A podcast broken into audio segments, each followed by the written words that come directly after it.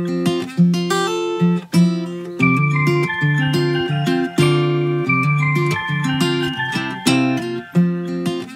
迎收听小人国闲鱼大小事，闲聊日常无所不谈。我是小麦，用周记形式记录小人国的美好生活。今天呢，是我们闲鱼大小事的第十一集。今天录制录制，我的我是吧？一开始就开始嘴瓢了。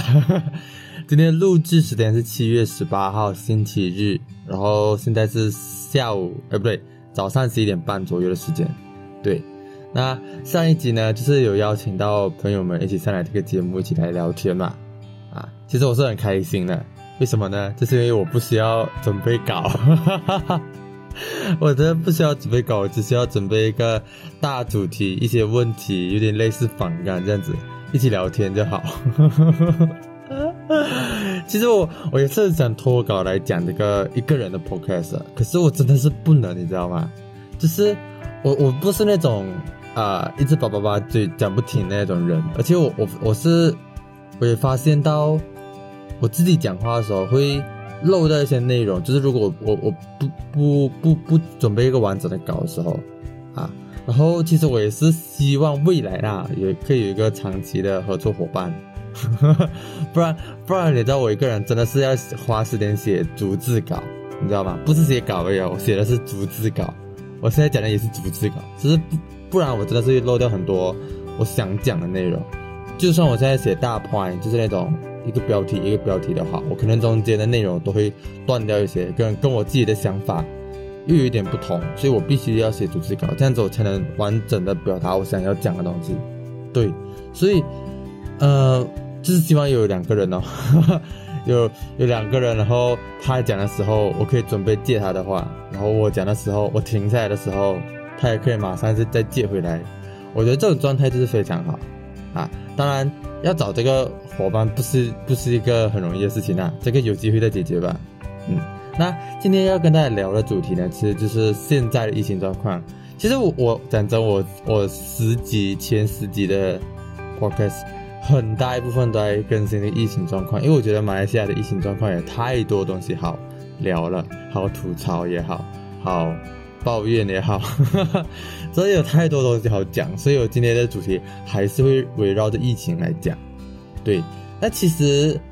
其实因为在台湾现在开始有点严重了，然后讲一些疫情的东西可能会被大家会讲成贩卖焦虑，可是我真的觉得台湾的朋友们，如果你们你们呃来看了这个马来西亚的疫情状况，你会觉得你们的国家很棒，这是我真实的感受，真的。啊、我我除了会讲疫情关啊、疫情的情况以外，我还会讲我自己打疫苗的情况。对我终于打到疫苗了，我终于打到疫苗了，好啊！是最近马来西亚的当日确诊病例超过了一万，对，是当日哦，不是说其他的状况，是当日确诊病例超过一万，而且是已经连续了五天。超过一万了，五天，对，很很夸张。然后前阵子其实有讲到吧，就是大部分地区就已经实行了 EMCO，就是已经近近乎到全面全面封锁的状状况，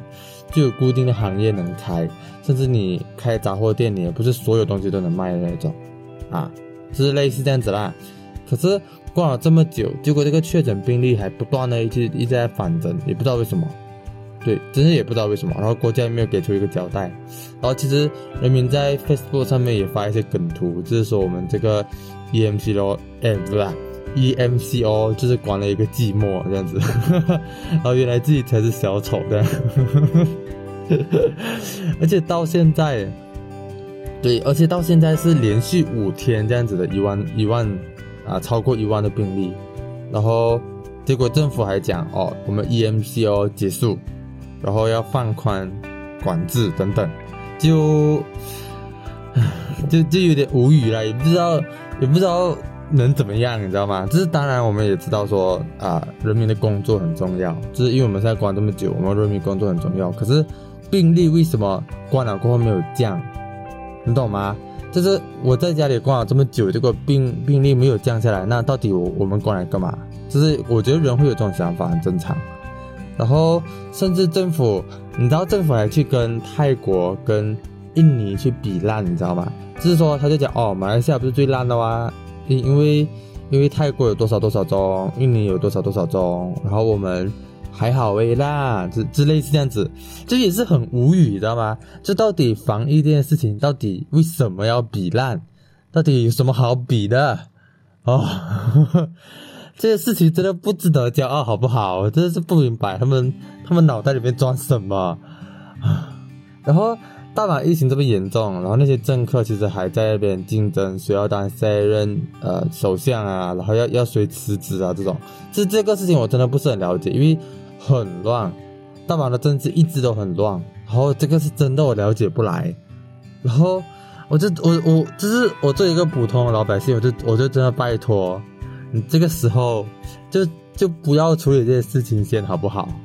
就先处理好疫情好不好？我真的是，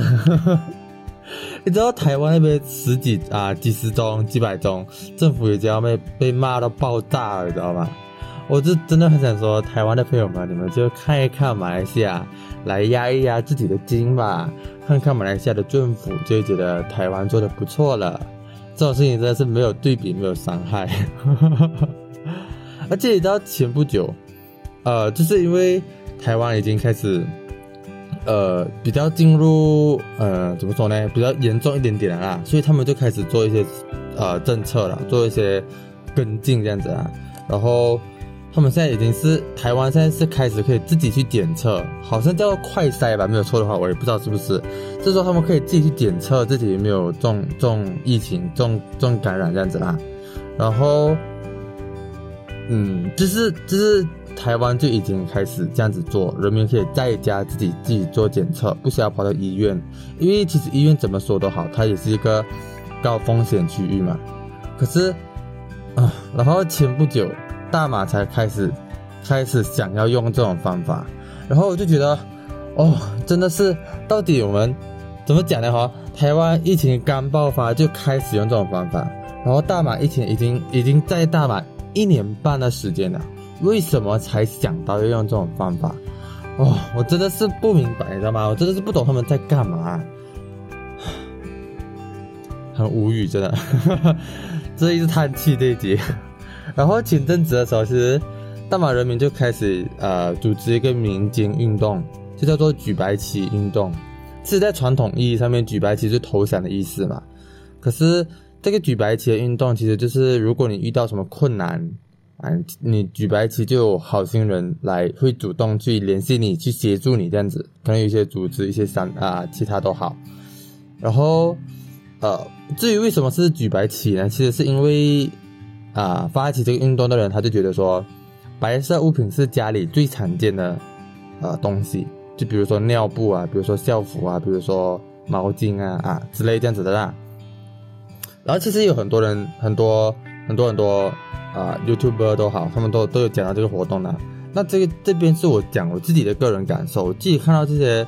举白旗运动，然后有人遇到生活困难就举白旗，然后有好心人主动来帮他。我就觉得很感动，而且在 F F B 上面，甚至是有看到有些人是有打算要结束生命的，因为他真的是不能工作，你知道吗？已经是活不下去了。然后就看到这个举白旗活动，他就呃尝试一下，结果就得到协助。我是觉得很感动呐，因为呃，因为我自己家里是做呃超市，不算超市啊，就是。杂货店的一个小小的杂货店，所以其实疫情影响我们不大，因为我们卖的都是呃日常用品，包括各种 MCO，其实对对于我们家庭都没有很大的影响，都是还可以继续营业啦。所以我觉得对对我们家庭影响不大，可是对别人的家庭其实就很难讲。你知道很多人可能是在这一年半之间都不能好好的工作，他的收入都遇到问题。可是这个举白旗运动就是真的是帮助了这些人很多，我自己觉得，对我自己是看了真的是热泪盈眶，真的是有这种感觉。然后呢，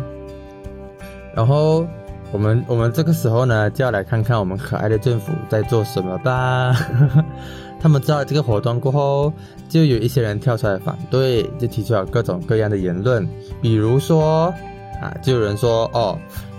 当然这个比较不关于这个白旗运动，他就说只有阿拉的政府才能战胜病毒。嗯。然后吉打州的政府就说我们不会帮忙哦，因为这是一个鼓吹反政府的行为。然后呢，也有政府啊，不对，也有警察到了这些人的家，就是挂白旗的家，就说如果你不拆这个白旗，就会开罚单五万块。你知道看到这东西真的是很生气，而且我讲的只是一些而已，还有很多很多这样子的言论。看到真的很生气，好不好？生气到爆炸，然后人民都都因为政府一直以来这种愚蠢行愚蠢的行为，就是这一年半之中，弄到他们真的是连生存的能力都已经没有了。政府不给帮助就算了，然后他还这样做，需要你们去拆白旗，不然开罚单，讲这个行为是反政府的。把你们想一下，你们政府在干嘛？人民反其实也很正常，好不好？可是人民其实不是要反啊，人民是要解决自己温饱问题啊。只是，哦，真是他们脑袋在装什么？我真是不明白。唉，这其实其实也是，呃，也是也是因为疫情啊，让很多人其实就真的是很失望，对政府很失望。这个是一个很真实的事情。然后另外呢，就是在大家举白旗的时候，我们可爱的国会副议长呢，他们在干嘛呢？他们在跟其他的政府人员开榴莲 party，人民不能不能开餐饮店，然后不能堂食，我们可爱的政府人员在开榴莲 party。这样就是网传影片，一大堆人，他们就脱口罩，在在围这个桌子吃榴莲，而且是没有遵守 SOP 的，大家都坐得很近，然后脱着口罩，开心的吃榴莲，而且是不是几个人哦，是非常多人哦。然后网民提出，就是网民提出这个视频啊，然后，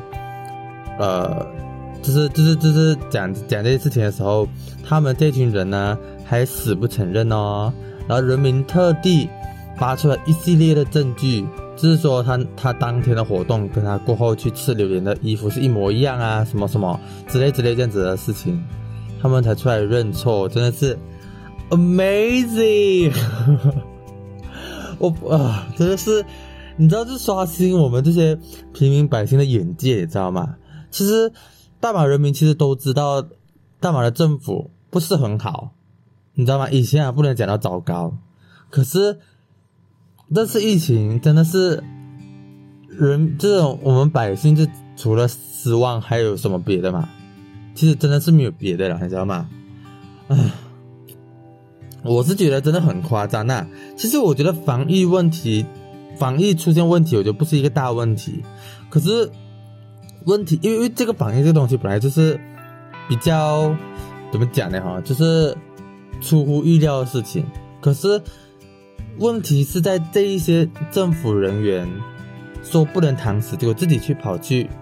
堂食，然后不能群聚，自己在那边群聚。我觉得他们是没有作为一个公众人物的鞠躬，这这这真的是很很很很很气愤的一件事情。好好，呃呃，抱怨了这么多啦，OK，我觉得可以，反正就是。是上面那个话题大概讲的差不多了，然后我开始要讲一个比较快乐的事情，就是我自己打疫苗的事情。对，我们就要开始快乐起来。然后，呃，在在啊打疫苗的时候，其实我那时候接到疫苗通知，我真的好感动，感动到哭 的那一种。因为真的等了很久很久很久。因为之前是在好好几个月之前我就开始已经注册了，你知道吗？我们这一这一支同龄的朋友们都已经注册了，那时候很久之前。可是，一在我是在星期一的时候才打，就是现在十八号星期一是几号？我看一下啊，十八号星期一是十二号才打，七月十二号才打到。我就是在这等了很久。然后前不久其实他们就有出，是说出国留学的就可以申请提早打啊。其实我也申请了，可是一直等，结果疫苗通知注射疫苗的通知来了过后，他们才打电话过来问我要不要提早打。然后我就想说，反正提早几天，就就差几天了，我我我就不需要啊，你知道吗？我就就就跟他说我我不需要，我就觉得申请来干嘛？我申请了个寂寞是不是？我觉得 那时候有点火冒三丈。本来我也就是，然后我就在这边跟他分享了，就是哦，我这边要跟大家分享一件事情，就是因为我英文马来文很糟糕，很烂，然后。他们打电话过来问我要不要早打，提早提早去打的时候，我一直答非所问，因为我一直抓着他们那个句子的呃中间的关键字啊，如果我听得懂啊，我就大概能猜到他大概要讲什么。可是当他当他讲一些比较专业的、比较特殊的词语的时候，我就满头问号，你知道吗？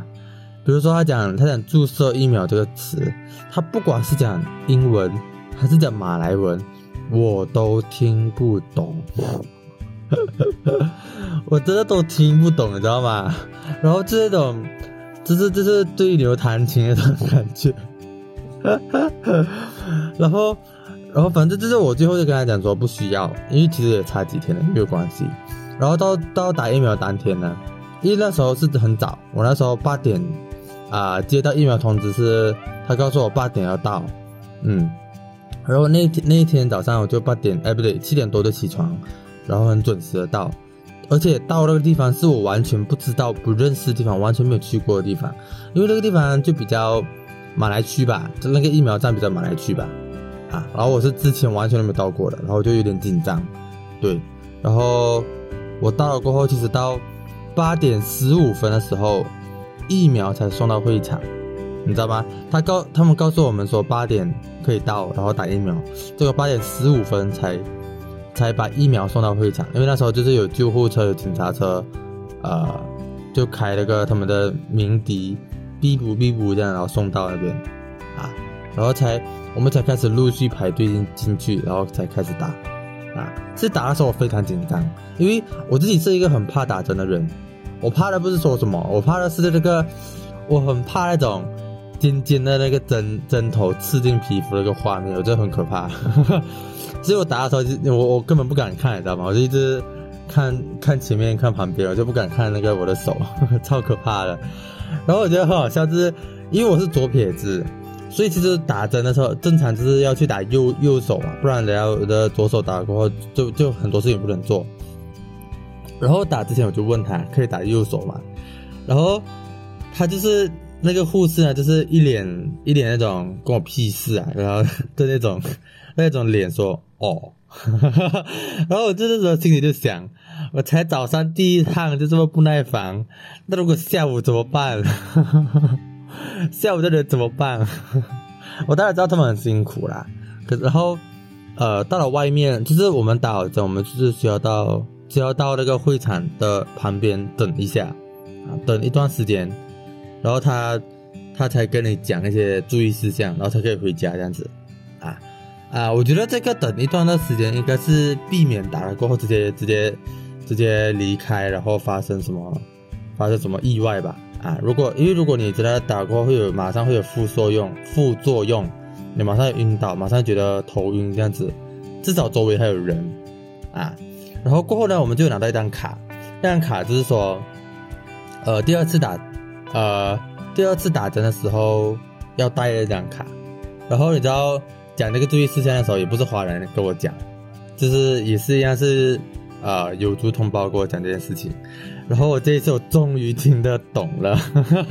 我觉得可能是因为他讲的特殊用语非常少，他那个呃专有名词比较少，所以我听得懂。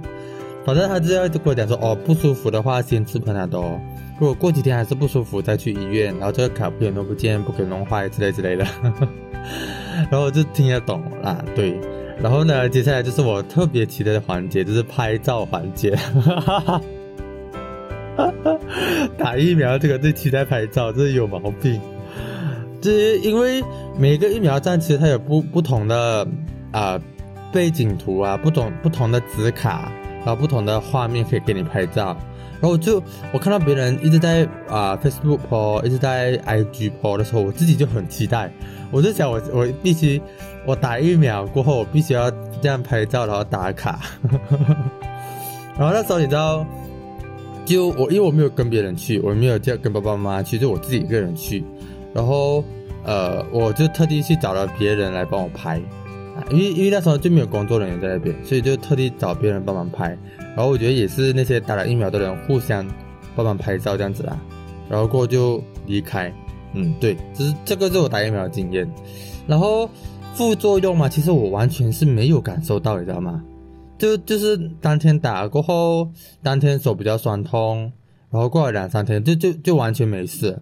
我觉得有可能是因为我打的疫苗是科兴疫苗，所以可能副作用比较小。因为众所周知，科兴疫苗的呃呃呃那个什么呃效果，就是就是就是防疫效果是这样讲吗？就是比较小，比较比较老牙一点，这样讲会被打。就是说它的作用比较小一点啊，简单来讲啊，所以说呃，其实我我的副作用就很小。然后前不久其实政府有讲到，过后就不会再公开打呃科兴疫苗了。他现在剩下的科兴疫苗会留给。打过第一针的人，就像我这样子的人呐，其实实际上我也不知道什么原因，也没有讲。可是其实我跟我朋友吹嘘的时候就讲说，马来西亚的翅膀硬了，这中国如果中国来打马来西亚，我们就我们就准备毁灭吧，我们马来西亚要准备死啊！这叫开玩笑，是真的是在开玩笑这样讲，因为呃，我是没有想，我是真的是没有想到中国会敢，不对不对，马来西亚居然敢。不用中国的疫苗，如果中国还持续想要供应的话，对，因为我觉得是这个在贸易上面可能就有很大影响，我不知道啦，啊，I don't know。然后，嗯，这这个就是我的打疫苗的经验哦，啊，那今天的节目就到这边，我是小麦，我们再下一期再会，拜拜。